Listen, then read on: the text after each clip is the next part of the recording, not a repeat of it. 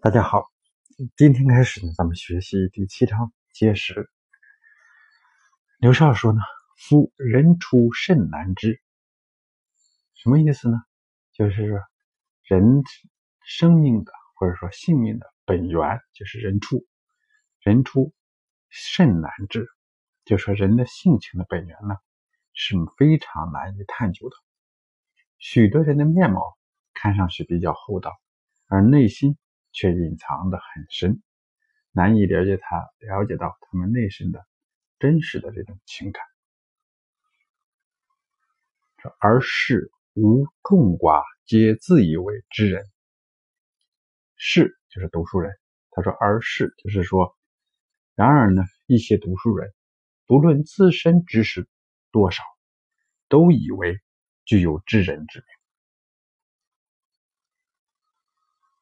这样的情况，大家也都看到，或者说认识过。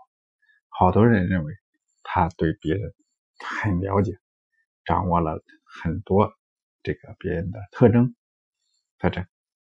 说故以己观人，则以为可知也。为什么会这样呢？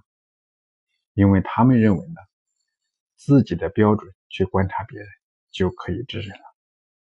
也说，如果他自己是清洁之人，那么凡是清洁之人，都是自己所了解的。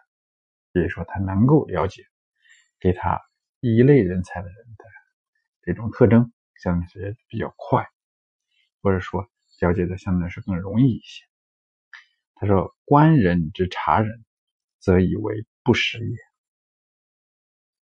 可一旦认真仔细看别人。”是怎样观察其他人之后，反而又以为自己不能知人呢？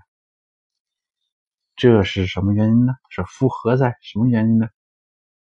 就由于自己所崇尚的是品德清正，可是人们所爱好的却是利益和欲望，是非曲直不同于他人，便以为别人不认识事物的本质。这是不同的人常常犯的。错误，故能识同体之善。因此呢，有的人能够认识与自己同一类型人的这个优点，因为他本身也是这样一个类型的人，在本性上擅长于奇思与计谋。当然，他都认识擅长计谋的人是最好的，而或是力量之美。然而呢，或许失去认识与自己不同类型人的长处。比如说，能够遵守国家法制的人，虽然具有美好的品德，但善但是呢，对于擅长奇谋或者谋略的人呢，他却是不认可的。何以论其然？如何来证明这个道理呢？那么刘少呢？在后边的论述当中呢，对于每一个类型的人才，他们的认识人才的时候的过失进行了详细的描述。